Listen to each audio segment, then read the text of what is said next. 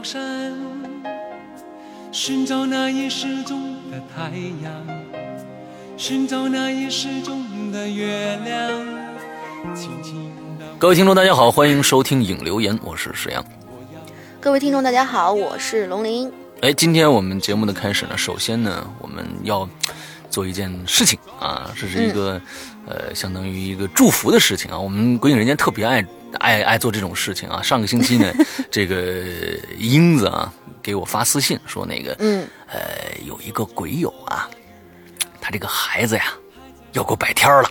啊，特别想让你和龙玲呢，呃，能不能发一个什么祝福的短语啊，什么之类的这样的这样一个东西啊。我说没问题啊，没问题，我们、我们别别给他单发了，是吧？咱们普天同庆一下，咱们在影留言里面说一下，多好啊，这事儿、是吧？我们最爱什么给人家牵个线儿啊，拉个媒呀、什么这个 说个八卦，我们最爱干这事儿了，你知道吧？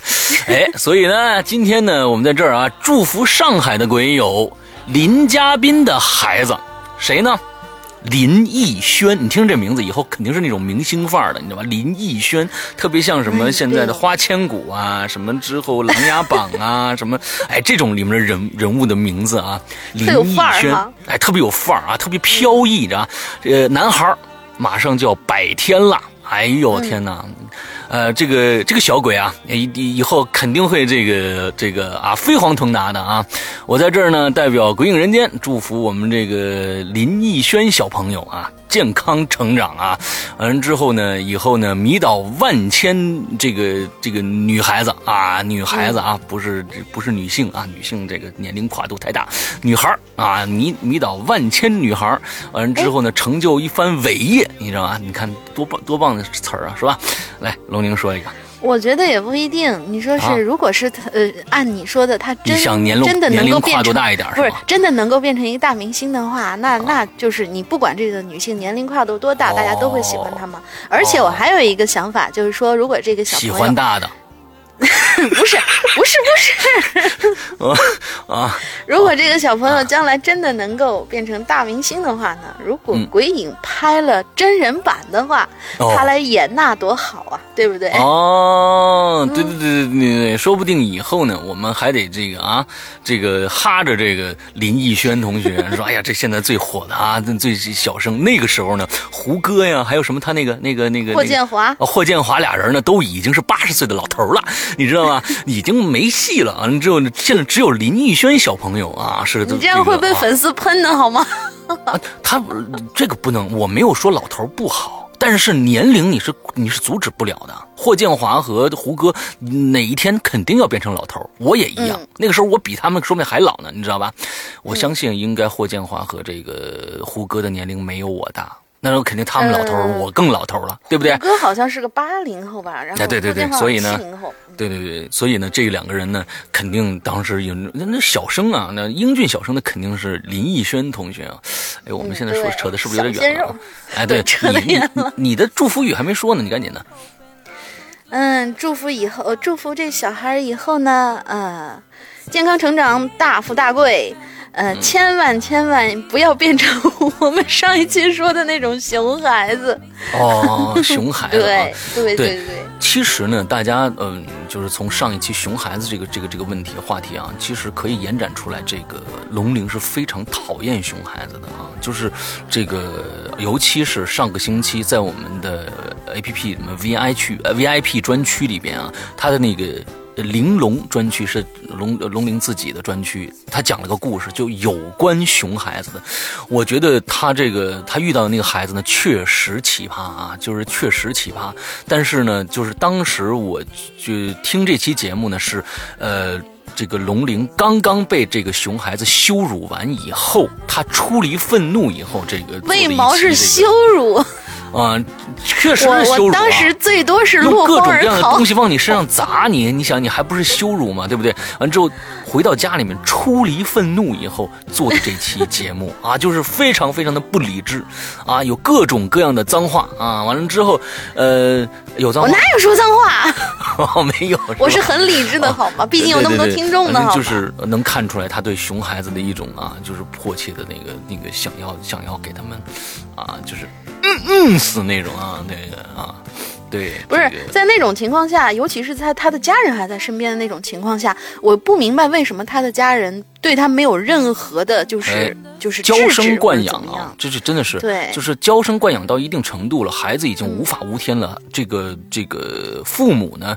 就是完全跟没看见一样啊！这其实也挺恐怖的一件事儿啊。所以呢，我们觉得就就是我们也希望我们这位鬼友啊，对这个我们的林逸轩小朋友啊，呃，在关怀啊这个这个他的成长之外呢，千万不要娇生惯养啊！这是我们呃希望的一件事情啊！好好好，今天这个对谁都有林逸轩啊，林逸轩，我们这个八卦，这个这个这个我们这个牵线搭桥，我们这个这个什么这之类的，现在说到这儿啊，不知道这个林林嘉宾。嗯这位鬼友是否这个爽了啊？爽了就好啊。嗯，好好好，那个接着我们每一期前面都要说一些这个我们自己的一些广告性的东西啊，因为我们只能在这打广告了啊。嗯，不想听的可以。过去跳过去啊！首先呢，还是这样，就是说我们的会员计划啊，希望大家更多人能加入进来啊。我们的会员计划是在苹果 APP 上，我们自己的呃 APP 上，在 App Store 里面搜索搜索“鬼影人间”，就可以搜到这个 APP，之后免费下载。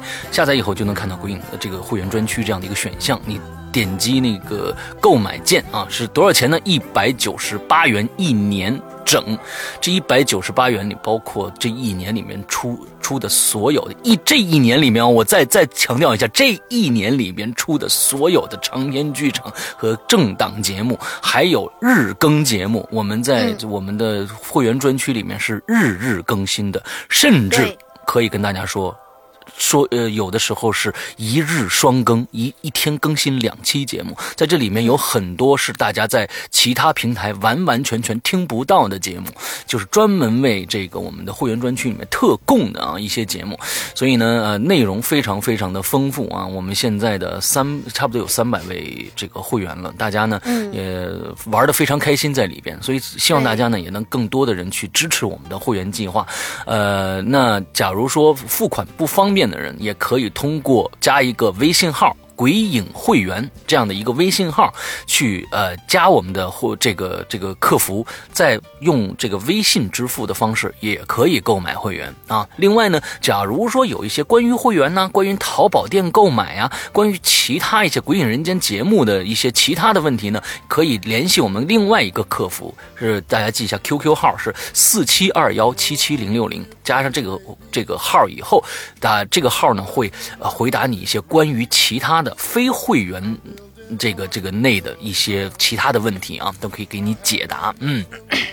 之后呢，呃，上个星期我们说了啊，我们会把这个影留言的这样的一个板块的节目呢，我们也移到这个我们的 A P P 里面去。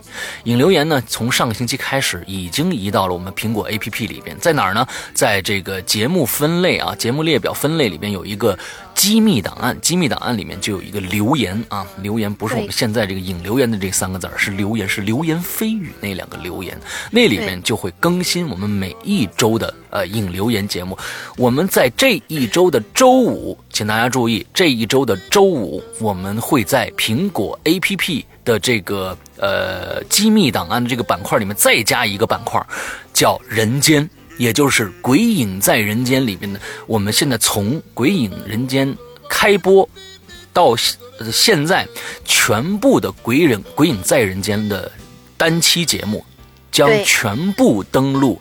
苹果 APP，也就是说，大家喜欢听各种各样门类的节目，像在现在我们在呃我们的比如说是某大山品牌呀啊某水果品牌啊这样的平台上啊，完了之后呢，大家可能喜欢听某一个类的。比如说啊，某一个长篇，某一个这个，比如说《鬼影在人间》，都需要跳节目，因为我们是按时间发布的嘛。然后很多人都说你们这节目怎么这么这么杂？因为我们每一期都按时更新，那肯定是花插着来的。那个这肯定不是说是分能分类，而在我们苹果 APP 里面是可以分类的。你你想听某一类节目，你就直接跳到里面去，一直是这个节目。所以这个分类上来说，对大家的收听也是比较有好处的。对对对对，这太棒了。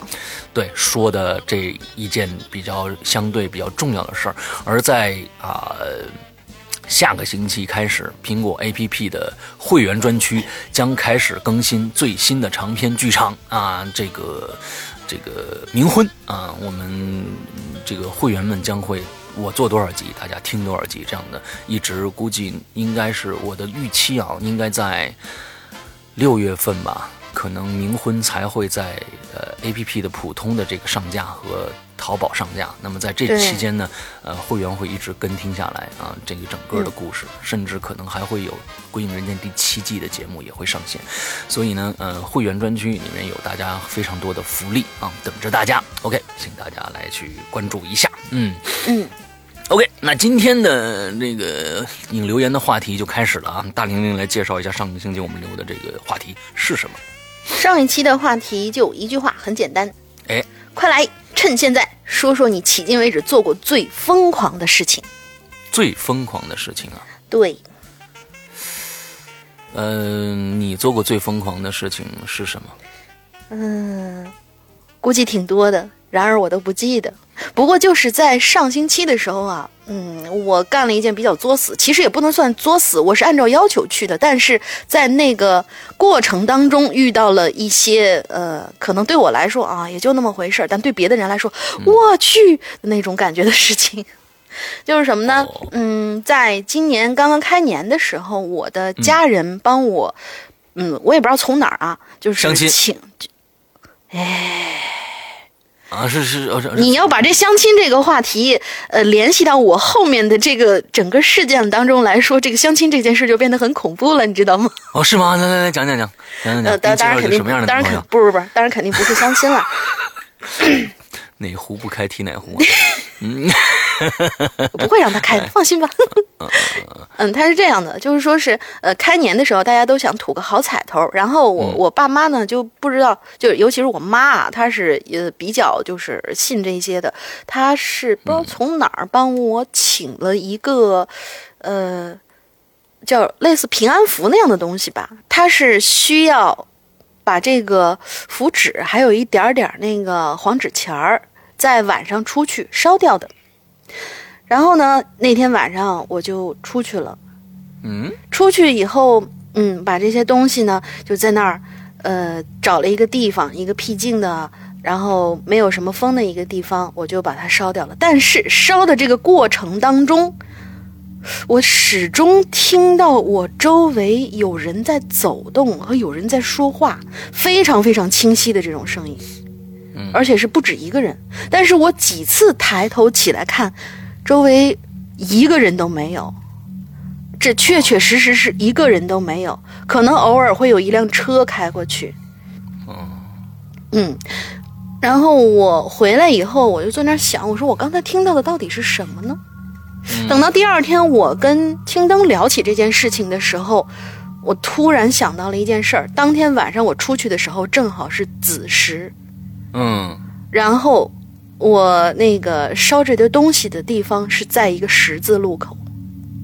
嗯，对，这这比较多人多地儿。嗯，对，所以 当时我听到的、看到的是什么？呃，不是，也没没看到。我听到的是什么呢？那那大家就自己想吧。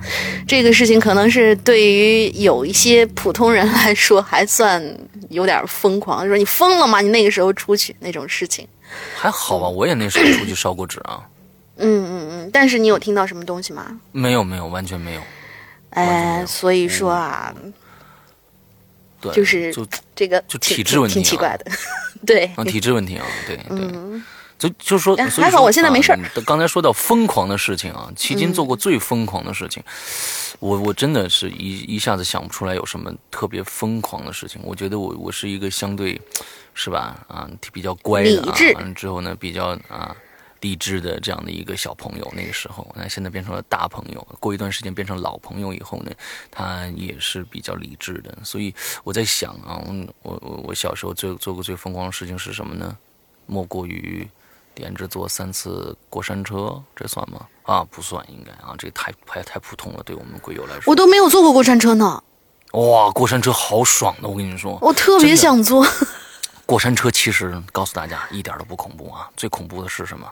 是蹦极那个，砰上去了，完了之后就哗又掉下来了，就那个那个东西，你坐在里边啊，四周一一圈这就中间有个大柱子，完了四周一圈是全是座椅，你坐上去，完了给你卡上，完了之后砰你就上去了，完了之后大完又掉下来，那个东西是最恐怖的，因为那里边呢一直是你在这个失重的状态下，那种心的那种悬着那，那个是最恐怖、最恶心的一个游戏。剩下的海盗船都比这个这个这个过山车要恐怖，因为。这个海盗船，它也是到顶点，哗，又自由落体下来。只有只要靠自由落体的这种的，是都恐怖的。靠惯性的，你放心，一点都不恐怖。有像过山车这样的，靠惯性的，一点都不恐怖。我告诉你们，嗯，不是我，我脑脑补的是，为什么他经常会被划为恐怖这个行列里呢？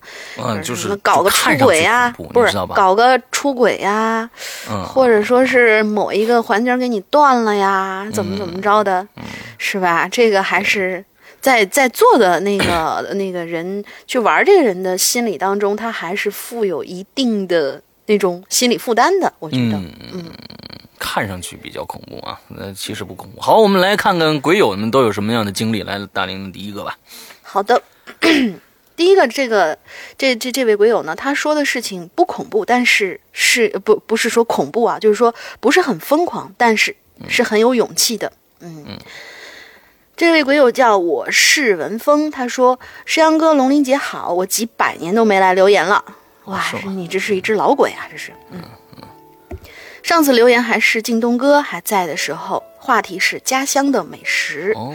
好了，言归正传，我呢始终是个比较乖的孩子，从小到大都很听大人话的那种。可是疯狂的事儿，其实我在这儿理解为就是脑袋抽风，做自己也不理解那种奇怪的事儿吧。”嗯，这种疯狂的事儿呢，也做过不少。比如说，初中的时候处在叛逆期，呃，有一次不知道是什么原因，就离家出走了好几天。这几天呢，全都是在网吧度过的。后来身上的钱花光了，就屁颠儿屁颠儿的回家了。家里家里人到处找，看到我回来了，我妈也没有打我，只是被轮番教育了一番。现在想起来，哎。其实是蠢到家了吧？嗯，要说长大之后呢，做过的疯狂事儿倒也有一件，与其说疯狂，不如说是勇敢，那就是我向我妈妈出柜了。啊？嗯，当时我妈整个状态都是懵的，她哭着吵着要带我去看心理医生，可能由于我是单亲家庭吧。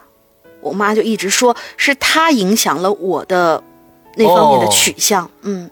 哦哦，我我的 sorry，我开始看到那个就是就上面说说的那句话，我以为是开玩笑的，我以为是开玩笑的一个，可能是一个网络的一个什么说法，但是现在啊，我明白了，OK。不不，这是呃呃，这个词是一个官方用语，就是官方用语，对不对？对对对对对。坦白自己的这种取向是一个官方用语，嗯。后来呢，就跟着我妈妈去看她找来的心理医生。医生说，我一点问题都没有，我妈就有点慌了，就来问我说：“你能不能变得正常一点？”我很淡定的说：“我挺正常的呀。”不过时间久了，我妈似乎就有点接受了，就像今年春，就像今年春节吧，一个个亲戚都在问我：“哎，你什么时候把媳妇儿带回来呀？”我妈都会说，我妈都会帮我挡着说：“哎，她自己的事情，让她自己决定就好了。”还有一次，就是我做手术开了刀下不了床，我男朋友呢就来照顾我。我妈晚上要回家，于是就由我男朋友在医院陪我过夜，挺感谢他的。再后来呢，我妈就再也没有提过让我找女朋友的事儿了。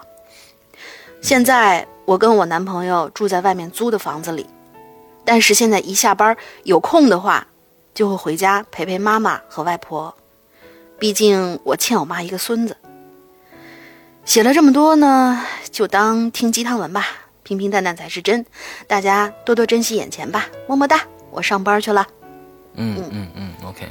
文峰这孩子我还记得他，他说这个我我是文峰这个名字我非常的熟悉啊啊，我觉得他他还是呃挺有勇气的啊，在我们这边写一写个这样的一个他自己的一个这样的一个经历，我觉得还真的是他挺有勇气的，本身这个对对对，嗯对，就非常勇敢的一件事情啊，对，嗯嗯，我们现在有其实有身边有很多的朋友啊呃，可能呃现在这个呃。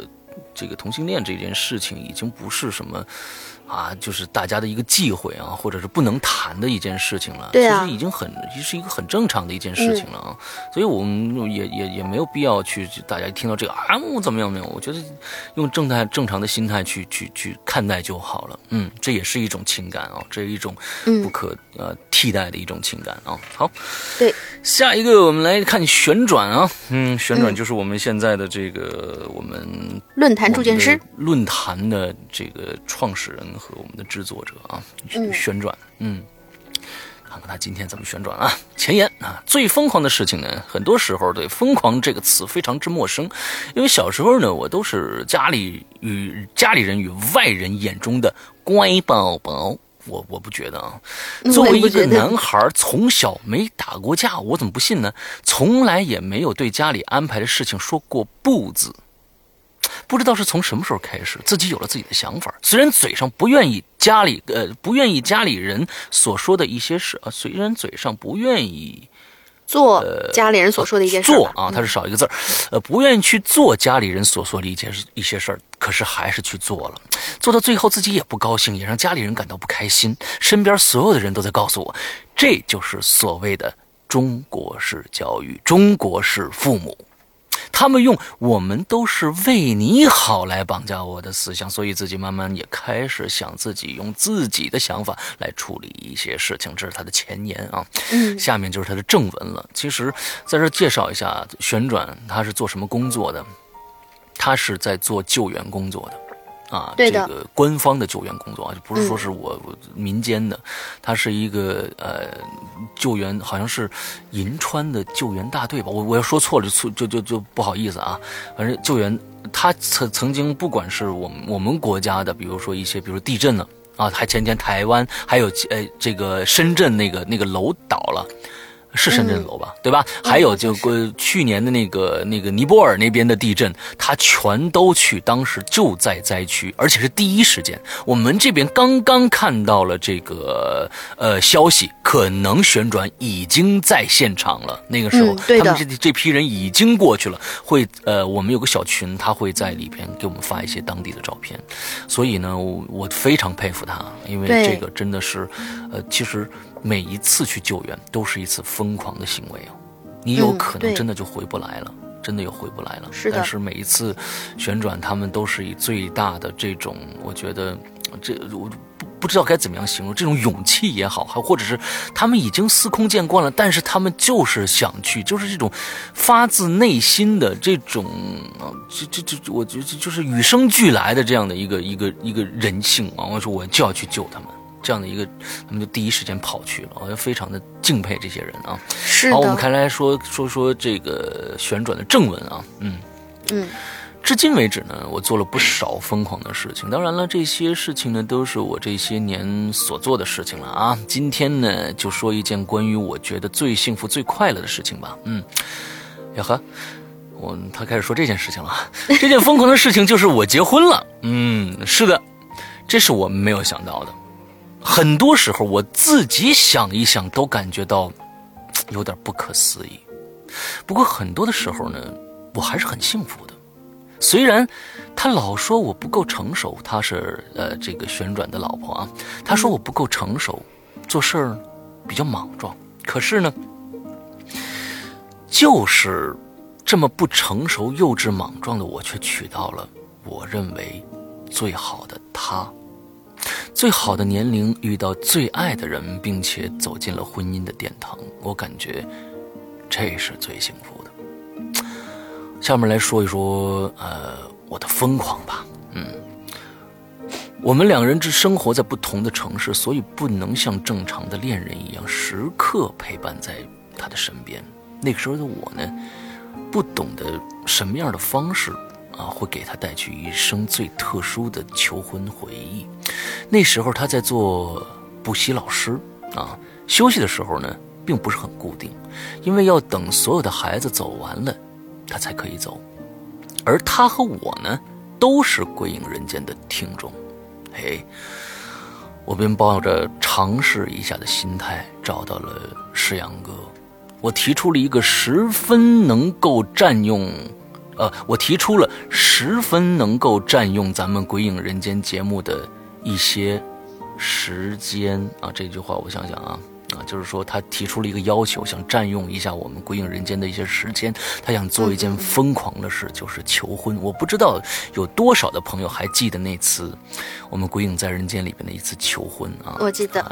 哎，完之后呢，我还配了一些特别感人的音乐在下面啊，是旋转自己说的，啊不是我代说的啊，是旋转自己说的。嗯，那次呢，呃，我也特别的八卦。我过了两天，我还问他呢，我说：“哎，成功了吗？成功了吗？”啊，宣传人跟我说：“OK 了，OK 了。”啊，我还特别高兴。嗯，咱们接着念啊。是的，那个时候呢，我从未想过我会如此的疯狂，在全球听众的见证下，许下了一生一世的诺言。没有想到的是，诗阳哥告诉我完全没有问题，并且一次又一次的帮我修改我的录音。哎，对对对。对，呃，我在朗读上是比较有，是比较苛刻的啊，改了好几稿。我说你这个不够感人啊，应该这样改成那样。对，让他重录重录。哎，他刚对重录好几遍啊。因为我我们节目刚最开始说了，今天还这比较应景。我最最开始说了，我们喜欢这个承办一些啊，这个拉皮条啊。什么？别这样说嘛。什么结婚呐？什么这个介绍女朋友什么的，爱爱干这个事儿，你知道吧？这就是其中的一件。哎。哎，并且一次一次帮我们修改我们的录音啊！那个时候的自己呢，并没有想到，自己与他听到节目播出的时刻，双双方都流下了眼泪啊！当然了，那是幸福与激动的泪水。嗯，那段时间呢，他总是拿着那段录音出去炫耀属于我们的自己的小幸福。那括号呢，他里面写了一个，说是这个求婚节目在《校园诡异传说》第十期啊，引留言里边，大家可以去搜一下啊，还很他记得很清楚啊。当然了，其实呢，对于他的求婚并没有结束。我记得求婚是十一月十号，他对我说：“你是不是特意赶在幺幺幺幺前啊，十一月十一号前，光棍节前来跟我求婚的呀？”那时候的我只知道傻笑，随后告诉他：“是的，因为我不想独自一个人度过光棍节。”哎，多浪漫呢！嗯，是哟。呃，鬼影求婚的录音节目过了，我觉得并不是独一无二的求婚。我便呢偷偷跑出去，在一个花店定制了十束不同的花儿，并选了一把主花，九十九朵玫瑰。我自己在想，他看到这十一束花的时候的样子，虽然我没有看到他收到那十束花的样子，可是看到了他在看到我拿着那九十九朵玫瑰出现时候的样子。有点绕啊，大家自己理解一下啊。我拿着那束花在他上课的教室门口等待着。等他快要下课的时候，我出现了，手捧着玫瑰花嗯，我明白他什么意思了。他选了十一束花有一束花作为主花之后呢配了九十九朵，呃呃，剩下那十束花呢是应该是寄给他了。之后呢，他把这一束主花配上九十九朵玫瑰，单拿着去。等他，哎，我出现了，手捧着玫瑰，在那些他的同事与孩子的面前，再次向他求婚了。那刻的激动紧张，到现在想起来还是很刺激的，同时也是异常幸福的。嗯，事情发展到这里。我要感谢一下《鬼影人间》，感谢一下诗阳哥，感谢这个平台给了我一次特殊的求婚。啊，不知道这篇文章是否会被选中？如果选中了，会是诗阳哥还是大泥鳅念呢？为什么我又多了一个外号呢？啊，大泥鳅，他他写的这不是我编的，大泥鳅。呃，这件事情刺激与疯狂是你们想象不到的。没有结婚的，赶紧来鬼影人间求婚吧，开启爱情大作战。行行行行，你们谁愿意来？我我这是免费啊，我特别喜欢干这事儿。嗯，对对，嗯。非常，你看一脸兴奋的样子啊啊！石阳哥一脸兴奋的样子。OK，好，我们其实呢，呃，在此呢，也要祝愿现在啊，嗯，现在的年轻的呃朋友们，嗯嗯，在一起真的是缘分啊，呃，在一起就要珍惜彼此。嗯，现在有很多的年轻人，我不是说上面这事儿啊，我是说以下的。我让我想到了，就是真的求婚一次，真的非常的不容易。完之后两个人在一起特别不容易，从相识相知一直走到求婚，一直一起过日子，这这段路走起来非常非常的，其实有时候也是艰辛的。有时候现在，而且家里面这个那的不同意啊什么的，走到一起非常不容易。完了之后呢，我想说的是，还没有求婚的朋友。啊，刚刚开始谈恋爱的朋友，现在有很多的年轻人把把恋爱、把感情当成儿戏、当成游戏来做。其实，这是我们新生代的这个年轻人们的一个，我觉得一个特征吧。有时候真的是大家可能把，嗯，把感情看得太轻了。嗯，我觉得。真的两个人在一起不容易，珍惜彼此才能看到对方的真诚和真心。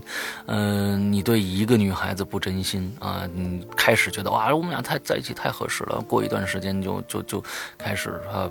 不愿意为对方付出了，也不愿意啊去考虑对方的感受了。我觉得，这个其实不见得是对方的事情，也要从自身考一考，考考虑一下自己的感受啊啊！就别对别人，其实你首先你是对一个对方的一个负责的态度吗？对吧？嗯。呃，所以呢，哎，接着这个上面的话题啊啊，说一下这个事儿。哎，我觉得今天的这个开始的两个故事都挺都挺有意思的。嗯，对。好，接下来。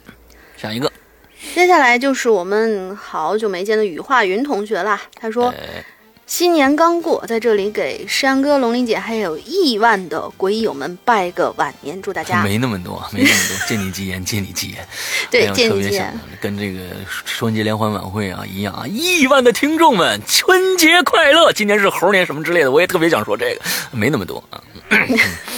这也不一定，也许有一天我们真的就能，就是呃，大家在在那个春晚的那个时刻，大家聚集起来，一起在某一个平台上面，我们来开一期专属于鬼影人间的春晚，然后大家一起坐那儿乐，然后真的有那么多的在线人数，那多好啊！真的有那么多在线人数的，而且是春节那天的时候，我就被抓起来，离得不远了，你知道吗？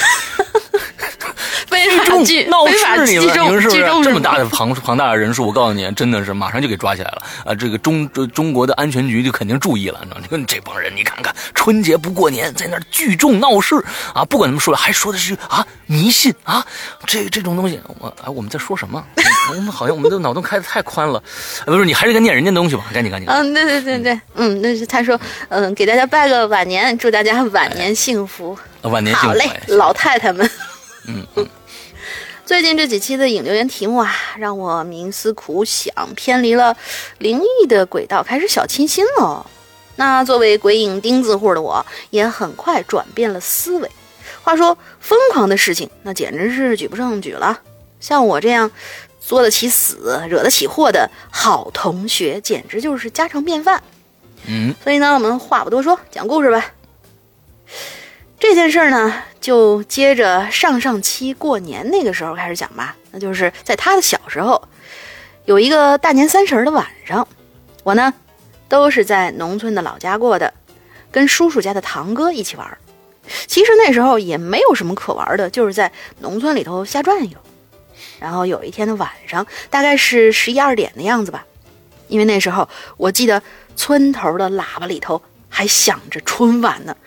我天哪，简直！村头喇叭里头满村响春晚的那种感觉，呃，想想有点瘆得慌。为什么？嗯，我跟我堂哥两个人实在闲得无聊，在村里已经转悠了好几圈了。那时候过年呢还是很冷的，尤其在山东的农村，那时候怎么也得零下十多度。我们两个人就这样在积雪里头，嘎吱嘎吱的走着，那就就踩着雪的声音啊。嗯，就在这时候。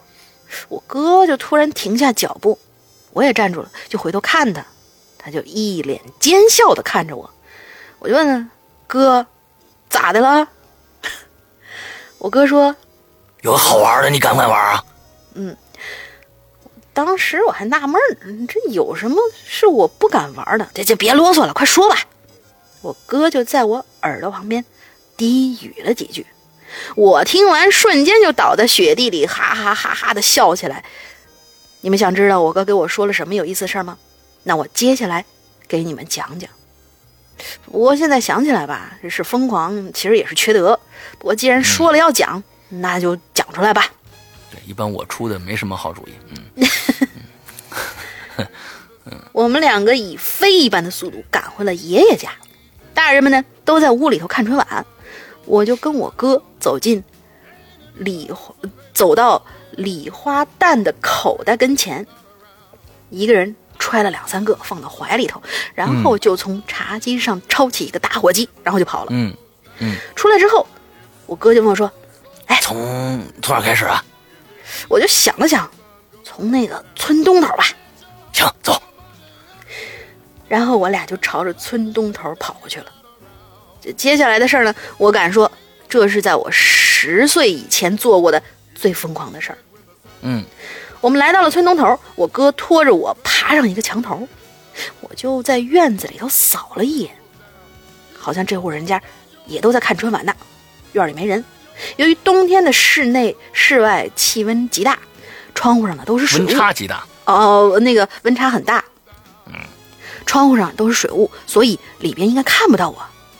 我在墙头上给我哥使了个眼色，从怀里头掏出一个礼花弹，然后点着就朝厕所里头扔了过去。由于那个时候的厕所都还是露天的，所以我精准的投到坑里。然后我就跟我哥不管不顾的就疯跑了起来，就跟美国大片里的剧情一样。我们跑出去几米的时候，就听到背后“嘣”的一声巨响。又过了一会儿，一股怪怪的味道也传了过来。我们俩躲到墙角，听着院子里的动静。不一会儿，全都是咒骂的声音，而我跟我哥当时已经笑翻了。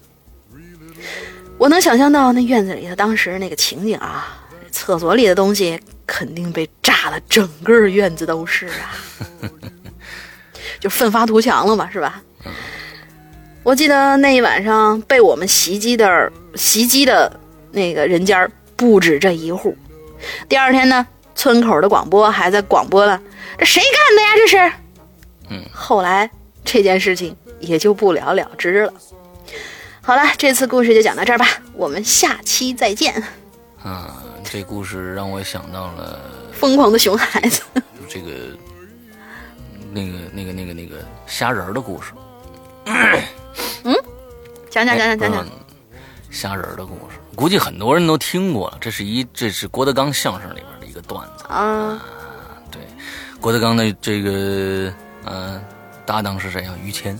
对，他还有一个师弟啊，叫什么？叫高峰啊。这仨人，对，说俩人这个从小呢，这这仨人就是发小，一起长大的啊，是同伴啊。这个当时郭德纲呢是老大，哎，这个小时候那高峰长得又高又瘦啊。当时这个于谦呢长得又矮又胖啊，就这么着。俩人仨人呢就就去厕所啊，完之后就当时过年啊，兜里头有炮子。哎，都一个一个的大炮子啊，那拆散了放。哎，就就就出出坏主意啊，说哎，咱们我这有一炮子，咱们找一个地方，咱们给它放了吧。我说行啊，咱们得找一地方，这地方呢是什么地方呢？就是说别人听不着，只有咱们自己能听着。啊，完了之后说，哎，你这想法不错，那是去哪儿呢？哎，这哎，咱去厕所。仨人就去厕所了。说咱们扔坑里头啊！三个人都非常异常的兴奋啊，猥琐的样子。咱们扔坑里头，行不行？行行行行行行，这好主意。完了，旁边郭德纲说：“ 不行，咱们呀得找一个多的，知道吧？咱们得找一个多的啊！娘两个人，哎哎，行行行，好好好好主意，找了一个特别特别多的。我放了哈，放。之后呢，还没放之前呢，这这个高峰还过去看了看。哎呦，这这真太多了！你看什么都有，还一虾仁呢。这郭德纲，别管别管别管，行行行行，咱们咱们咱们咱们点点了啊！呲，丢扔进去了。哎，之后呢，当的一声，哎，这当完了以后呢，哎，再看这郭德纲最精了，之后他躲在了于谦的后边啊。这于谦呢，用手啊捂着自己的脸，你知道吧？啊，但是全身都是，当时就哭了。的啊？完了之后哭了半天，完了郭德纲在旁边安慰他。这时候呢，啊，旁边这高峰就说话了：“你别别别别别哭了，我刚才吃一虾仁呢。” 哎呀天哪，咱们节目特别谁说咱们节目越来越小清新了？明明是越来越污了。啊，没有没有没有，我们就是讲了一个别人讲过的笑话而已，对不对？嗯，就是其实呢，大家可能会觉得，哎，《鬼影人间》为什么现在这个故事一点都不恐怖了？是我们，因为我们最近呢留的一些话题呀，并不是以恐怖题材为主的。关键呢，在大过年的期间啊，就现在正月还没过去嘛，对吧？嗯嗯，对啊。想给大家呢留一些这个快乐的感觉啊，别一上来就阴森森的。呃你们听过这样的一个恐怖故事吗？什么之类的，这样不好。所以呢，呃，适时的啊，每一年呢，在这个像这个与这个举国同庆的这一段阶段呢，相对的留一些相对的哎搞笑一点的题材啊，比如上一次的熊孩子啊，这一期最疯狂的事，我觉得还是挺好的啊。好，嘞接着下一个。对，但是呃，对对，下一个该你了。就是说，看完你这个故事，就是下一个你要念的这个故事呢，其实也未必。有些那个鬼友们还是希望在我们比较清新脱俗的话题里面整一些恐怖的东西呢。哦，是吗？这是恐怖的事儿是吧？嗯，应该是个恐怖的事儿，冒险的事儿。喜欢恐怖的同学来了啊！嗯，这个叫 Yuki 一二一二七七啊，Yuki 一二一二七七啊，来。石阳锅，呃，龙玲姐，猴年快乐！我喜，我也是一只小猴子。（括号暴年暴露年龄了哦，你八零年的是吗？对，应该是吧。嗯，啊，八零年呢是猴年啊，啊是猴年啊，要不然接着就是九二年了。我们家是传统的教师家庭，从小到大被管得死死的，胆子也小。很多小朋友呢，撒丫子玩的游戏啊，我都没机会参加啊。我现在想想，真够可怜的啊，没有童年啊。一直到了上大学的以后啊，我才终于脱离了我爸妈的扩的这个引号的魔爪。哎，这是刚才说的中国式的家长，中国式的教育，跟着同学呢就四处这个云游去了啊，游玩。嗯，我今天说的是最疯狂的一件事情。可能在很多的鬼友眼里边啊，根本算不了什么。但是那一次的经历呢，回想起来还是有一点点后怕，也确实是不太理智。嗯，那是我大二的时候啊，和寝室一个玩的很好的女生，趁着趁着周末啊，去这个某景区玩，结果呢，起晚了，弄到早上十点才从学校出发。我们估计着。到那个景区啊，到那个景区啊，也就是下午三四点，啊，就也就根本玩不了什么了，是吧？于是呢，就打算当天呢，先去离离景区不远的一个古镇上玩一下午，住一晚上，第二天再去原计划的那个景区玩。事情呢，就发生在这个古镇上。这到古镇呢，已经是下午两点多了。我们找了一家客栈，啊，把东西放下，就在这个镇上逛。大家也都知道啊，国内很多这古镇呢都是大同小异，根本没什么新鲜感。啊，我俩呢就慢慢慢慢悠悠的这瞎逛。这个时候啊，我们两个人都注意到路边啊有很多这个拉客的三轮车子。这车手的手，这个这个拉车的这车夫的手里头呢，都拿着一张单子，上面貌似是一个什么景点的介绍，啊，我们就我们就上去问去了。哎，那个车主啊是个老爷爷，特别热情，啊，还说那你们姑娘啊，你们要去哪儿玩啊？啊，这俩人说，哎，大爷您这是这是纸上介绍着哪儿啊？哎，他说这古镇旁边啊有一座山。啊，上面呢有一座这个索桥，风景特别的好。这俩姑娘就寻思说，我们俩还寻思说，哎，这挺不错的啊。古镇上没什么好玩的呀，哎，就坐这老爷爷的三轮，往那景区去了。到了山脚下，那我们俩就傻眼了，周围什么都没有。本来以为还会有什么大门啊啊，还会需要什么购门票啊，嘿，结果，还真就是一座山脚，什么都没有。关键呢，连一个游人都没有。当时我和我这朋友都有点犹豫了，看看这天也不早了，已经三点半了。但又想了，这来都来了，要不然爬爬呗？啊，于是呢就硬着头皮开始朝山山上走去。其实呢，朝这山里走啊，走不到一公里。这个时候，我这心里就开始有点瘆得慌了。有点感觉毛骨悚然了，怎么着呢？这周围啊，全是密密麻麻的树，而且都非常的高，高的我们抬头啊，都望不见天空了。大家可以想象一下啊，这个非常恐怖。嗯，高的都抬头望不见天空了。嗯，路上除了我和我朋友，一个人名一个人影都看不着。关键是，连鸟叫和虫鸣的声音都没有，非常的安静。我把手机拿出来，发现了一个更麻烦的事儿，这是一个比较啊恶俗的桥段，没信号啊，求救不行了啊，没信号。虽然当时呢是夏天，可我愣是起了一身的鸡皮疙瘩。我和我朋友就相互安慰着，啊，说没事儿，没事儿，就是林子嘛，啊，还有传单呢，是吧？传单说明呢，这地方就有人管，是吧？那咱们就接着往前走，嗯，还互相着安慰着，依偎着往上爬。还好，越朝上，这视野就渐渐的开阔起来了。我们俩呢，也就慢慢的放松下来了。终于快到山顶的时候，哎。还真有这么一座索桥。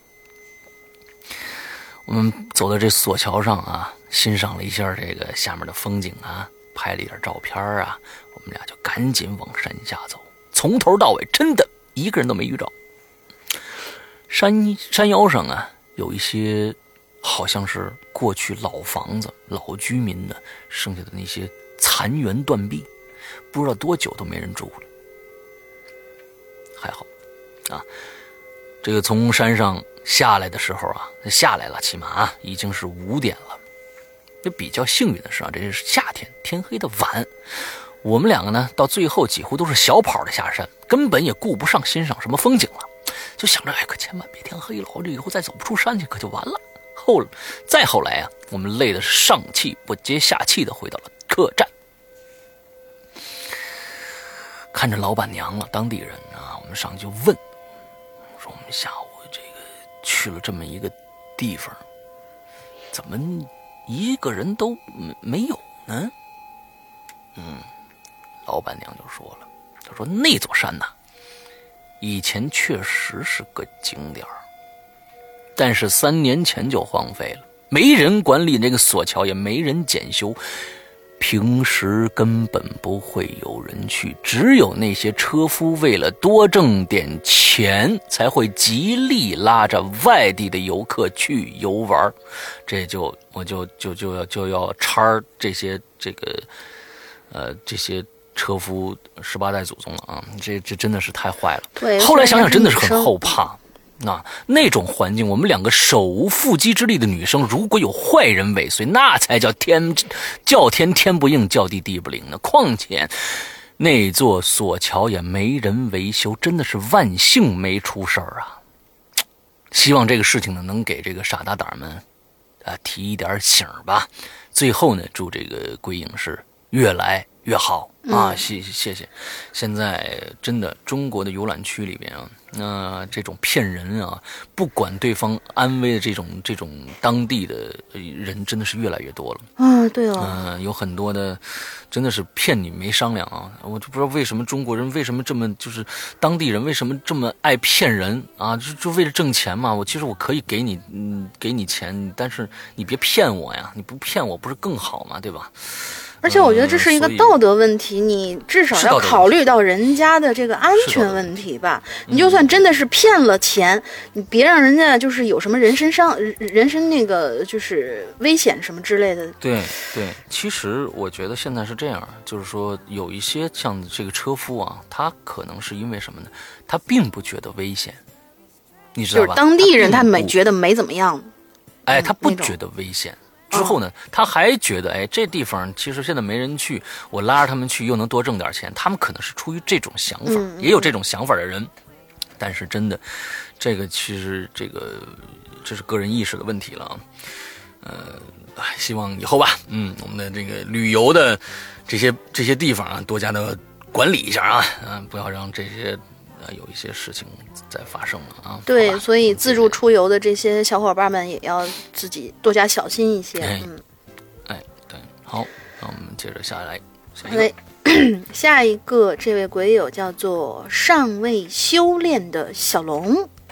这个好像是一个新来的一个鬼友，他说：“师阳龙鳞，我是尚未修炼的小龙，刚注册加入鬼影一天，但是之前一直在听鬼影人间的节目，觉得节目制作越呃就是非常非常的棒，以诡异离奇的故事以及多变的播音声线，给人们声线的线是这个腺体乳腺的腺，腺体的腺。” 这个就就就有点，我们那声线的是那个呃，你看啊，这个这个线对线条的线，线条的线。你知道我我我看着这个词儿，我就想起来那个什么，就是我进了这门然后用我的膀胱一扫，哎，有点有点这种感觉，对对对，有点那意思。来来来来来，嗯嗯，就是多变的播音声线给人带来了恐惧刺激的同时，宣扬善念，直播正能量。实为一档寓教于乐、传达良好精神的好节目，谢谢。哎，这个赞扬之声呢，相信二位也听了不少了，在此就不再赘述了。说说本期的话题。听不够，听不够。啊，对对对对，夸奖的事情，夸奖的话是越多越好啊。嗯。说说本期的话题吧。迄今为止做过最疯狂的事儿。其实说到疯狂啊，如果是被动的疯狂，不是主动的疯狂，不知道这样算不算我做过最疯狂的事儿呢？吧，嗯，听听我说的故事，也不知道算不算被动，反正我是疯狂了一把吧。他给他的故事起了个题目，叫做《夜深了，亲爱的，你在哪里》。哦，这特别像一个拉皮条的故事呢。你你别开玩笑啊，开玩笑，嗯，哎，开玩笑，来来来来来来，嗯，哎呀，我真我们的我们的节目越来越变成一个一个。我们变成那个逗逼节目，逗逼节目啊！聊天嘛，一定要逗逼。聊天，聊天，聊天。好好，夜深了，亲爱的，你在哪里？来继续。今晚呢，是我值班，这是我来医院工作的第六次值班了，有种很舒适的感觉。反正没什么事儿，只要在晚上十二点以前，楼下的病区挨个跑一圈，统计一下住院人数就 OK 了。只要是半夜没有什么突发事件要去处理的话，整个值班过程可谓是轻松又自在，可以睡觉，可以看书，可以看电影儿。可就在这个轻松舒适的环境里，一件让我意想不到却又感动莫名的事儿就发生了。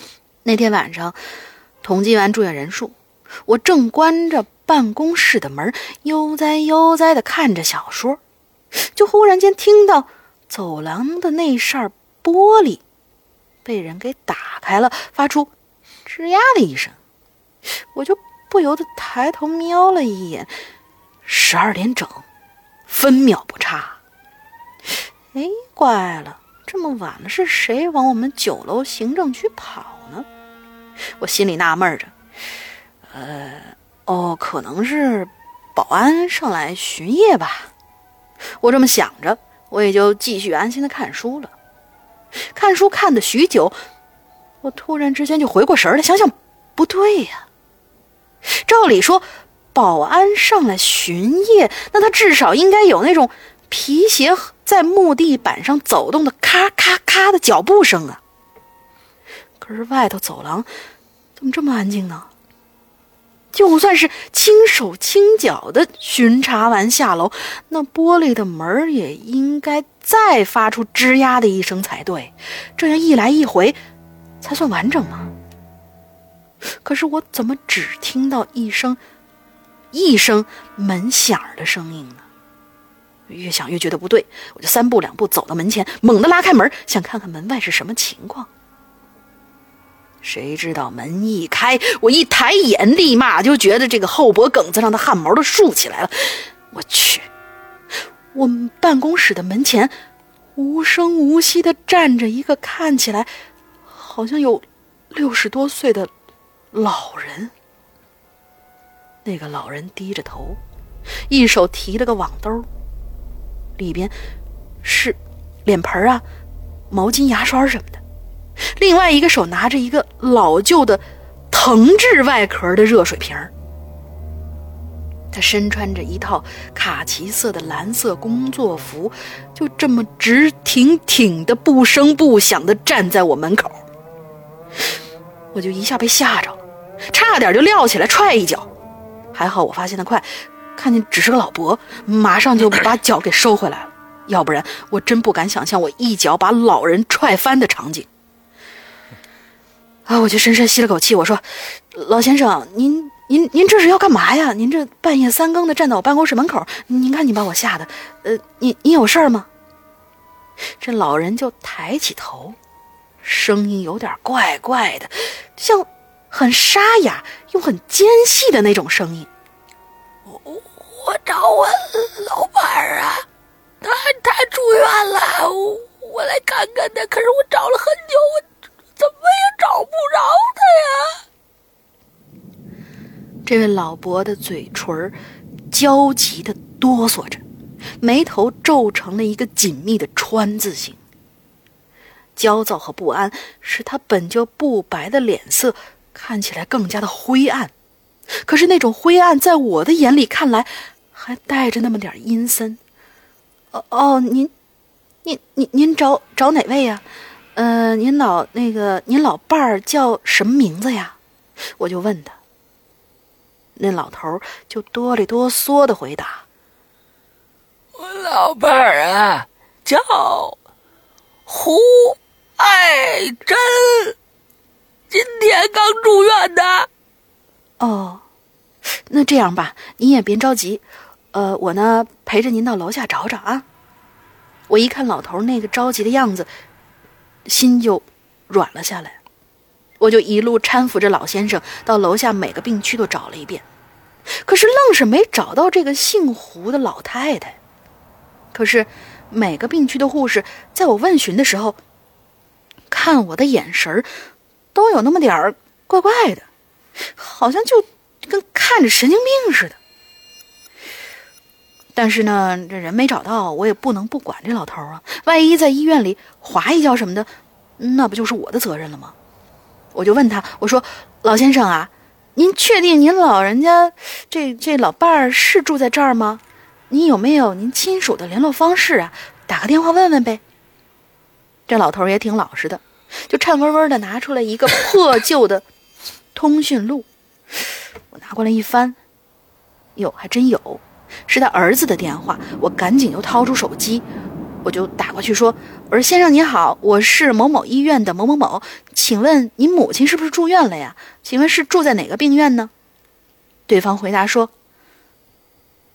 啊，是是是，我是在那个那个医院的三楼的二十二床。呃，不不不不不是，我母亲住院，你怎么知道的？”我说。是这样的，您的父亲都找到我们医院来了，说是一呃，我觉得他应该是找错病院了。我说你们这些小辈儿的怎么也不陪着点儿万一您老父亲再出点什么事儿，那可怎么整啊？但是说也奇怪，这电话里听到他儿子报医院地址的声音，其实是非常清晰的。可是后面我说的话，我说话的时候，听筒里却传来了一阵电流的声音，然后电话就挂了。哎，我心里想着也是一阵的气气愤，我说：“我去，这怎么给人家当儿子的呀？”我就立马给给那个医院打了个电话，找总值班室，再三确认了那个老太太确实是住在那个病院里头，我才搀扶着老先生来到了病院门口。老先生仰天长叹了一句。哎呀，亲爱的，你在哪儿啊？听到这话，我心里还暗笑了一下。我说，心说这老先生还整的挺浪漫的哈。随后呢，我就给他打了个出租，告诉司机去某某医院，又扔了五十块钱给司机。可奇怪的是，那司机拿了钱就跟看神经病一样，看了我一眼，一脚油门就开走了。回到办公室里，我还在嘀嘀咕咕的抱怨着，真是为子不孝啊！这时候，我手机就突然响了，一看号码，是那老先生的儿子打来的。我心说：切，现在知道着急了，早干嘛去了？于是我就接了。先生，您刚刚说什么？我没听清楚。哦，不对啊，是我说的这个吗？啊，这是这是对那老头的儿子说的。啊，不是，是儿子儿子对这个医生说的。哎，对对对对，哎，先生，您刚说什么？我没听着啊。我我们家哪个亲戚找你们医院去了？是你父亲啊？你不知道啊？我说你们这些做小辈儿的怎么搞的？大半夜让你老父亲一个人出来找，你也不怕出啥事儿啊？不是，我父亲不会啊，我这绝对不可能啊！我父亲已经去世八年了。去去去去去世八八年，我顿时觉得手在发抖，手机都快拿不住了。恍惚之中，好像又听到一句低沉沙哑但又有点尖细的声音，说道：“谢谢，你真是个好人呐。”直到这个时候，我感觉到泪如雨下，似乎是明白了什么，我哭了。并不是因为害怕，而是因为感动。好了，故事结束了。第二次写，也不知道能不能入二位主播的眼，先写着吧。以后努力完善自己的文笔，希望被读到。P.S. 这个故事的前半，呃，前面一大部分确实是真的，是我的亲身经历。后面的结局嘛，嗯，稍微加工了一下。在此老实坦白，也可以避免吓到鬼友。谢谢。希望能够被读到吧，哈哈！最后给所有的鬼友和几位主播拜个晚年，祝主播们和鬼友们身体康泰，心想事遂。谢谢。啊，谢谢谢谢。嗯 嗯，这个故事，我估计呢，一直到这个他把老先生送出去之前都是真的。之后后面这个就说这个还他爸爸已经去世了，这个可能是杜撰出来的啊，就是这个，但是这个整个的这个这个过程应该前面，比如说他说亲爱的你到底在哪儿啊？我说我觉得可能应该是他亲身经历过的啊。嗯，对对对对对对。好，我们下一个啊，下一个这个叫 x x s w 幺三四幺幺九零四七四九，这是一电话号码啊，大家可以打打试试。幺三四幺幺九零四七四九啊，大家打打试试。沈阳龙大婶儿，你们好，哎，特别喜欢龙大婶儿。你呃，科科，貌似上一期龙大侠自称大婶儿，我就这么叫。我哪有自称大婶儿啊？哎，师傅，你看看，我就理解为龙龙大神好了。嗯啊，龙大神是吧？对，龙大神经，哎，龙大神也行。嗯嗯。呃，能人背后有能人弄啊！说起我们这些人做过，哎，疯狂的事情呢，我想很多人，特别是我们这一代人吧，其实活得挺窝囊的。很多自己想做的事儿不能去做，想爱的人也不能去爱，因为我们承担着很多来自社会和家庭的压力，让我们活得都很拘束。很多脑海里曾经出现过的那些疯狂的梦想，也只是梦想而已，没有标点。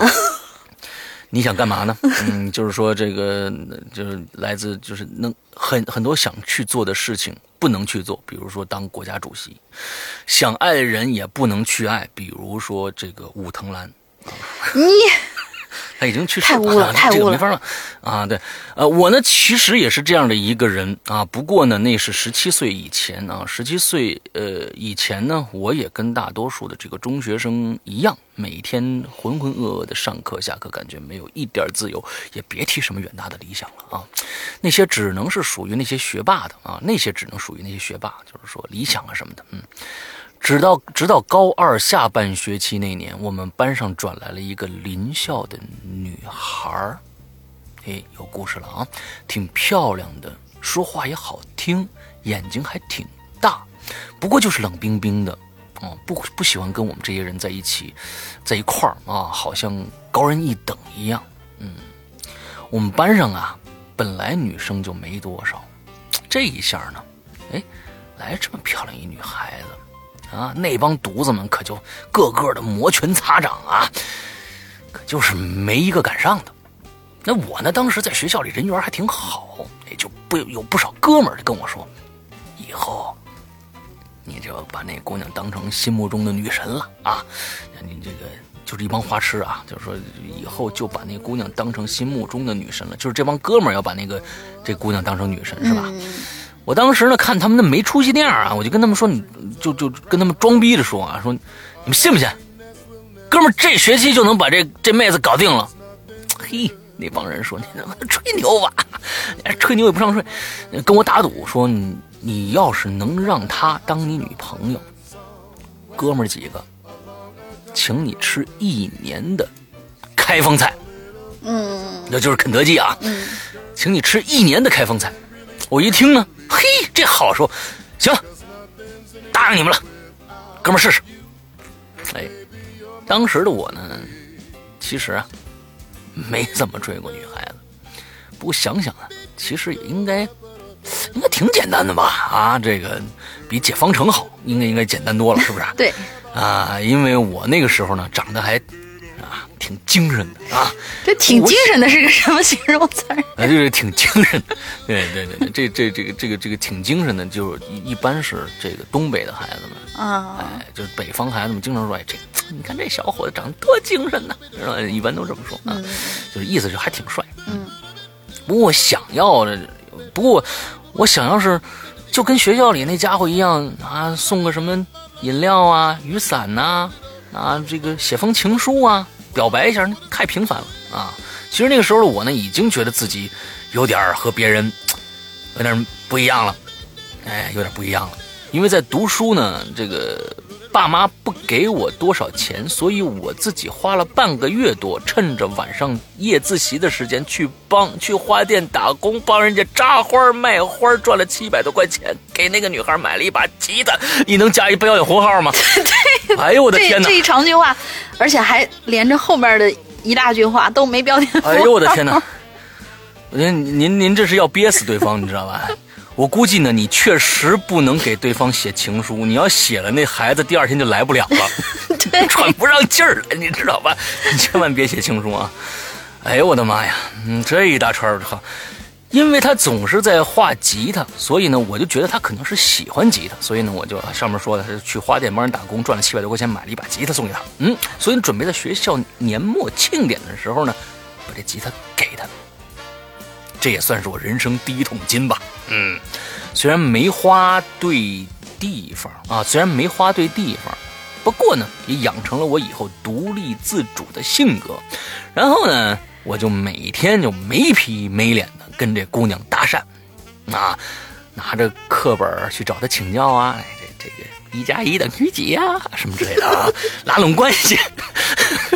说拉拢关系以及上述的各种方法啊，那这这个说他括号说，各位同学不要学我，嗯，很快就年末了，哎，学校庆典的那天呢晚上，学校准备了很多节目啊，我作为人缘比较好的，当然呢也比也是参加了啊，我表演的是一个语言类的节目啊，也把同学们逗得都笑的都笑了啊，我们我当时我讲了一个虾仁的故事，嗯。那个 那姑娘也笑了，还不时的看了看我。哎，因为相处太久，彼此关系呢也熟悉了挺多。我当时呢不知道怎么的，看着那姑娘的笑容，脑袋懵了。哎，然后呢，我居然当着全校人的面儿对着话筒。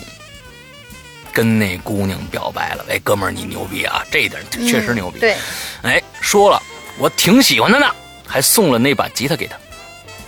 她也是吃惊的瞪着一双大眼睛看着我，不过他还是把这吉他给收下来了。然后呢，同学们的各种口哨和学校老师严厉的教育啊，那之后就是这个了。嗯，这件事呢，当然可想而知啊。我让学校记了一次大过，还让我爸揍了一顿。这这这，简直了！这都是哪儿跟哪儿啊？哎呀，这压抑人性，你知道吧？太太太不那什么。这不是说什么我们偷鸡摸狗，最后就是现在就是，我觉得现在可能应该好一些了。对。呃，尤其是在八七零后、八零后的这些孩子们，在学校期间啊。这个早恋问题真的是个非常非常如洪水猛兽般的一个非常就是禁止的一件事情。我在那个当时，不过我在当时的那个咱们会员专区里面有一期啊，我说了一下我我高中的时候的事儿。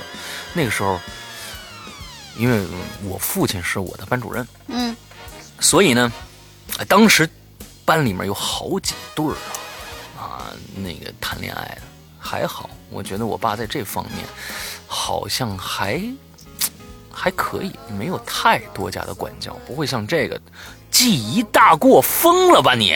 还揍一顿？这帮对记人大过这帮人，肯定从幼儿园就开始谈恋爱了。我告诉你，这帮人我跟你说，就就就真的是挺混蛋的。就是怎么能记一大过呢？还让你不记他记一大过，他爸也不至于打他一顿。对啊。不过经过那件事儿啊，那女孩还真的成我女朋友了。哎，这是好事啊，鼓掌一下。虽然我们最后呢也还是没在一起，不过现在想想，其实那个时候我还挺好笑的，当然也是很多美好的回忆吧。嗯，长大了以后呢，逗号，呃，我也和身边的人一样平平凡凡的活着，不过我从来都不曾掩饰过我那我那颗依旧疯狂的心。大学的时候，跟同学一起去登珠穆朗玛峰，哟呵，牛逼！虽然没能上去啊，不过也体验了一把什么叫冰天雪地。八。和生死的生与死的距离啊！一年前和朋友骑单车从云南骑到了四川，虽然迷差点迷路回来讨饭回来的，啊，这都是挺疯狂的事。我觉得，嗯，这些经历也真是挺好的啊。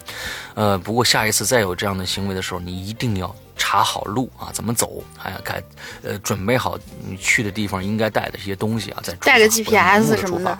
嗯，呃，要不然你这就是。就就不是熊孩子了，你这熊熊小伙了，你知道吧？幸亏是嗯，幸亏是从云南骑到那四川。你要是从云南直接骑到什么什么无人区，那那就真那什么了。嗯，不过呢，我想人生就是这样，我们都平平淡淡的活着，可是我们偶尔也想疯狂一次，也想有不一样的生活，也想在生活烟花里留下那么一束耀眼的光辉，也想某些人在心里偶尔也会带着笑容想起我们。句号。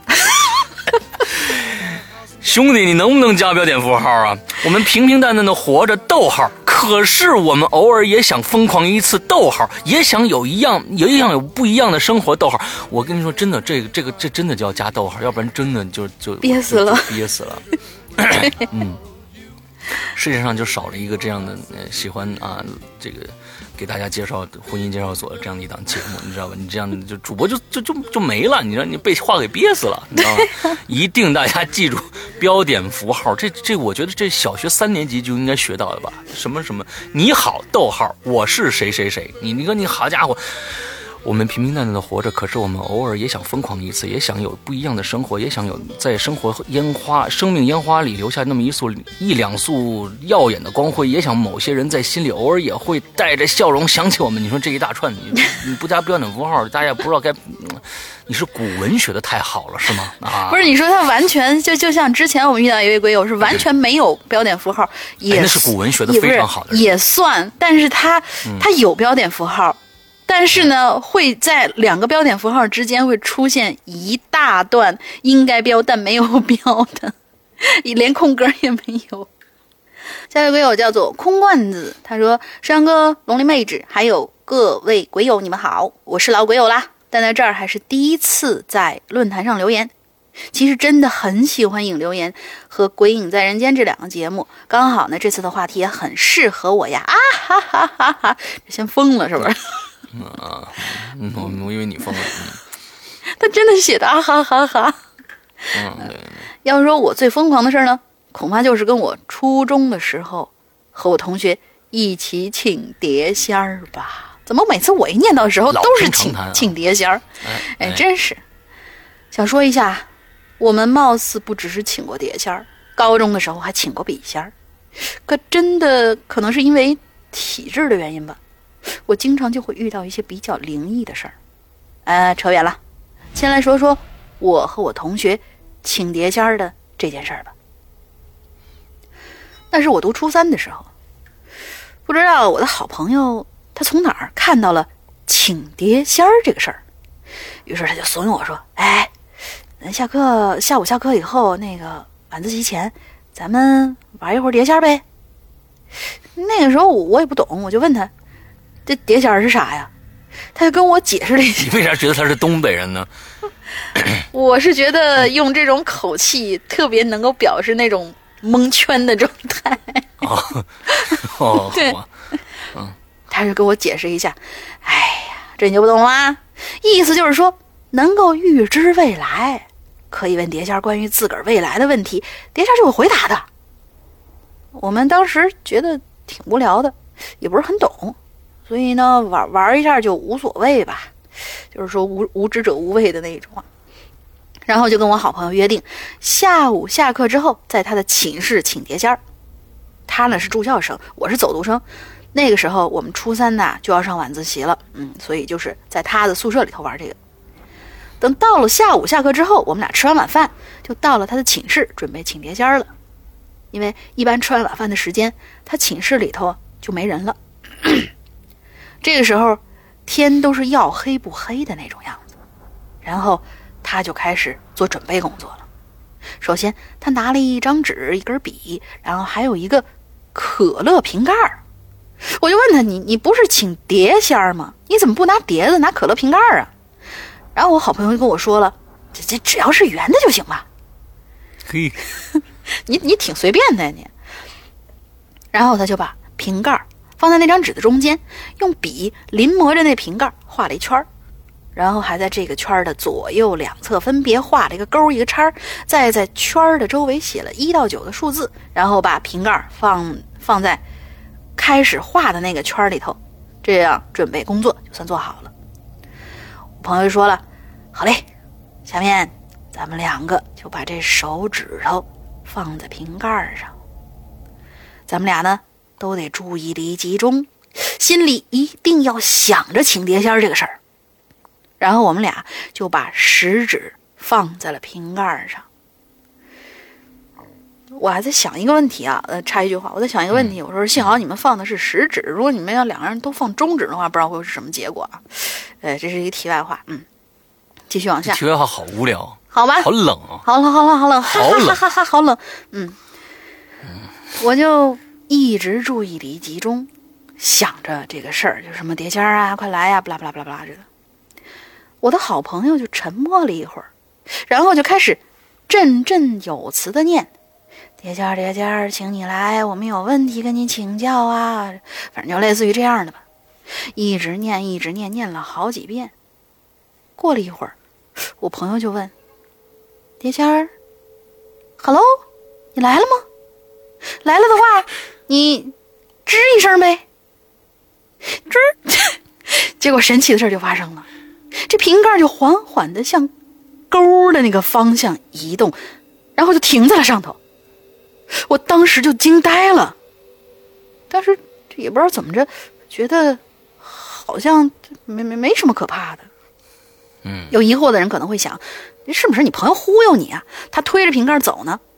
但是我要告诉你们的是，其实真没有，你就会觉得一种有一种牵引力在吸引着那个瓶盖移动，不管这瓶盖移动的方向是朝着我还是朝我朋友，都感有感觉是第三方的力量在吸引着那个瓶盖移动。我们为了谨慎起见，就问了瓶那个，我差点说成瓶盖仙儿，问了碟仙儿一些问题，比如说。我们现在这屋子里头有几个人呀？我们几岁了呀？我们读初几呀？嘿，这这碟仙都答对了哎！哎呀，好神奇，好神奇！呃，确实好无聊。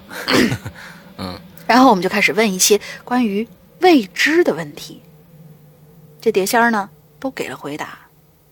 然后问完问题之后，我朋友又开始念起来。哎呀，谢谢这个碟仙大人，感激不尽，请您回去吧，慢走不送，啦啦啦啦。然后瓶盖就慢慢的从问题的答案移回到了那个圈里，然后我朋友就念一二三起，我们俩就同时把手指拿起来了。这个恐怕就是我做过最疯狂的事儿吧，包括后面高中的时候请笔仙的时候也是。不过现在看来，这个碟仙的回答其实还都蛮准的。可是，如果再让我来一次，我肯定不会想玩了，因为现在想想，真的还有点后怕呢。也是当时年少无知吧，因为有很多的事情，当时经历的时候不会觉得很恐惧，但是过几年之后再回过头来看，呃，确实也挺惊悚的。好了，谢谢各位听我讲述我的故事，谢谢大家，给大家拜个晚年，祝大家事事顺心。嗯，还好没出什么事儿。对，嗯。我觉得他这个真的是写的最后是这一句话写的是对的，因为很多事情啊，当时的经历的时候你不会觉得恐怖，但是过几年之后再回过头来看看，确实挺惊悚的。其实我估计大家都有这样的经历，比如说我去年的时候，嗯，啊，我遇到了一件事情，现在想起来真的特别惊悚，特别恐怖。啊，讲讲讲讲讲讲讲讲。嗯，大概。是在三月份的时候，去年，我知道你要说什么了。我 认识了龙鳞。打住！哇，好恐怖！现在想起来，我真的是这个很不光是恐，我暴露了，我走了。后还后怕，还后悔，你知道吗？嗯，大概是这样的一个事情。因为这是一个长线效应，是吧？哎，好，今天最后的一个故事，朋友的名字叫 Love 毛毛啊，就是爱毛毛。嗯。龙姐姐、诗阳哥好，留了很多次言了，没有被读到过。但我的故事还是呃，但我有故事，还是坚持留言。言归正传，好，这次终于得到了啊！那读到了，你一定要听这期啊。有一次呢，我和隔壁邻居的儿子一起去田里抓青蛙，嗯，就是拿着手电筒去照他们，然后呢，用手去拿就可以了。嗯，你们这青蛙也太懒了。呃，青蛙不不。它是这样子的，有的时候它其实抓的不一定是青蛙，有的时候是蟾蜍，是癞蛤。嗯，小时候反正告诉就是千万不能抓蟾蜍，否则身上就会长癞疮。嗯，呃，我呢就抓过，这个是真的，这个是真的，会长。在小时候真的会长？呃，没有，哦哦，不会的，因为我小时候呃，这个我我是在这个一个。我我在咱们 VIP 群里面说过这个故事啊，我是在厂子里面长大的。嗯，之后呢，有一个化工厂里面长大的。我住的那个楼的后面是一道墙，这个墙后边呢就不是这个厂子了。哦，这个家属楼后面就不是厂，后面是一片一望无际的这个麦田，哎，全是大野地，上面种庄稼的。那时候呢，我太爷啊，就是我爷爷的爸爸。嗯，哎，我我我就就，我太爷，我小时候我估计那时候我是七八岁。嗯，我太爷我太奶来我们家住了一段时间。哎，之后呢，我太爷带着我去那片地里边抓蚂蚱。嗯，晚上就去抓青蛙。嗯，哎，小时候真的是不害怕。真的抓蚂蚱、抓抓青蛙，那家常便饭，噌伸伸手就抓各种虫子、蜘蛛什么这那的抓，伸手就抓，见着蛤蟆伸手过去就抓，真的就是一点都不怕。但现在想起来真的挺膈应人的啊！抓了一只，就就就就是背上非常非常的就不滑溜啊，就那种腻腻的感觉那种。你再想想啊，叭就装的扔到那个瓶子里面去了。嗯拿回家，当时晚上也没有什么太多，就看着地上有就就田里面有人蹦蹦，我上来一个一个饿虎扑食啊，抓着了扔进去。回家一看，我操，那真不是蛤蟆，是一癞蛤蟆。可能从那个时候，我对青蛙这种软体动物啊，就产生了一种逆位的心理，所以就觉得挺恶心的。因为那个那个癞蛤蟆长得真的不好看。那真真的就是那种叫什么癞蛤蟆趴脚面，它不咬人恶心人。哎，对，癞蛤蟆是不动的，一般它它那个跳跳跃，它不像青蛙，小青蛙啪啪啪就往前就往前走，嗯它它不太不太跳。嗯，好，接着念。呃，这个由于呢，这个青蛙都是在十点后才出来的啊，它出来的多啊，所以呢，那个时候我们十点半左右去了，我们提着这个麻袋啊，提着手电筒就出发了，来到山脚下几块地田里边啊，没多少时间，嘿，就装了好几斤。你们是你们是论斤装买的是吧？回去准备吃是吧？哎，我是拿牛蛙吧这是照的特照的欢啊，照的欢哦，我估计是是一个抓青蛙的一个方法，就是说你拿光亮照着它以后，它就不动了，有可能是这样。我当时不知道这个方法，可能青蛙害怕光，一看到光就不动了，还是怎样？不知道啊。我照的欢的时候啊，我正照的欢的时候，拿着手电筒，我还和这个这个啊这个隔壁隔壁儿子说呢，说等一下咱回去怎么怎么烧着吃啊？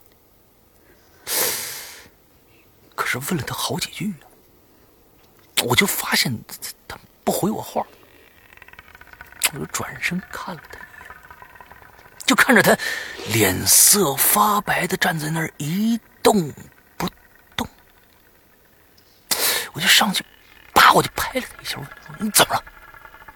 他好像有点回过神来了，头向山边那边点了点。我就冲他点那方向看过去，就看着有两个像是人的那种东西在那边一动不动，一个站着，一个蹲着，一个穿着黑衣服，一个穿着白衣服，距离我们也就六十来米。黑衣服，白衣服，但是又是看的不是很清楚啊。场面说不出来的诡异，我突然一下发现我双脚就不听使唤的打哆嗦了，心想是不是遇到什么东西了呀？这么晚了，不可能有人在田里干活啊！我这我也不可能上去跟他们打招呼啊！估计足足过去半分钟，我再也受不了了，风一样拉着我旁边这孩子向家跑。那次以后到现在。我再也没去抓过青蛙。后来听村子里边老一辈子人说呀，可能啊，我们遇到的还真的是黑白无常。要是人的身体健康、阳气足的话，也许没事儿；如果在生病的时候啊，可能就回不来了。想想，真是后怕。嗯，其实我感觉啊，你说黑白无常。他为什么要来找你们呢？因为这个这个一般呢，他们来索索命的，基本上是阎王手册上是有你名字了，你到时间了，对啊他们才来的。他们不会像咱们中国的这个交警一样，大过年的啊，为了增加一点自己的利润啊，去出出动去查酒驾的，你知道吧？他不会这这这这这到各种田地里面看着，哟，这孩子也不错，咱拉回去领点赏什么的。他们一般不会，他们还是有职业操守的啊。嗯，所以呢，我估计可能你们看到的不一定是他们。我我也在想，就是，呃，其实你说的这种状态，我想起那什么了，就是在以前看那个《新呃新新白娘子传奇》的时候，经常会看到，哎、这俩黑白无常，就是那个呃范先生范先生跟谢先生俩人嗯在某一个树边儿或者树上，或者在某一个路路口，就在那儿歇着。然后一看，哎，这一家冒出了一股死气儿，那一家冒出什么？哎，查查一查查本儿，哎，这个人该带走。了，走吧，咱俩出去吧，就跟那现在那警察蹲点儿一样。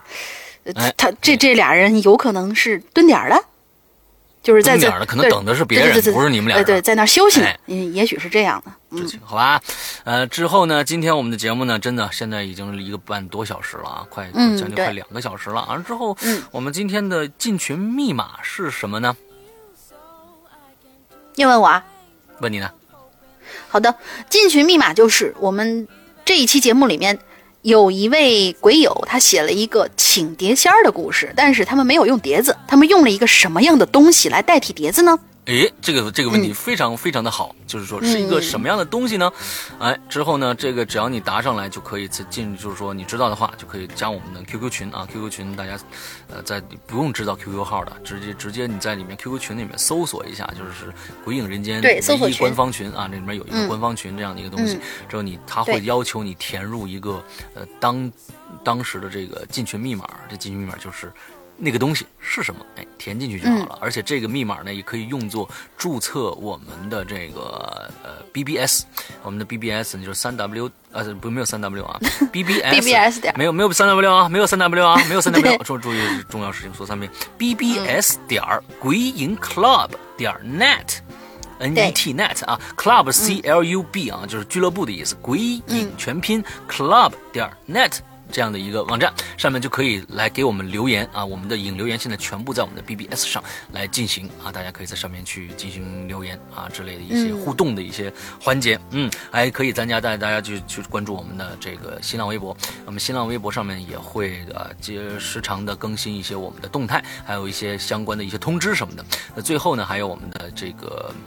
啊，我们的这个公众号啊，“鬼影人间”全拼公众号，大家可以去去搜索一下我们的公众号。我们的公众号每个星期都会发布两到三次的内容，这里面呢会有一些非常有意思的恐怖漫画啊，还有一些小说啊，还有我们的节目啊，还有我们一些通知什么的。啊、嗯所以我们的平台里面的内容都非常非常的多。呃，希望大家就自己去消化一下。OK，呃，今天我们这一期呃这节目呢，啊，伴随着一些虾仁儿啊、啊癞蛤蟆呀、什么之类的这些东西，呃，愉快的度过了啊。呃，这个希望以后我们的我们我们收敛一下啊，我们我们回到正题啊。对对对我们下期正题留一个。我们是一期严肃的。节目，对我们是严肃而恐怖的节目。对恐怖的话题，有一个恐恐怖的话题，让大家回到这个恐怖这个上面来，好吧？嗯那今天节目到这儿结束啊，祝大家这一周快乐开心，拜拜。拜拜。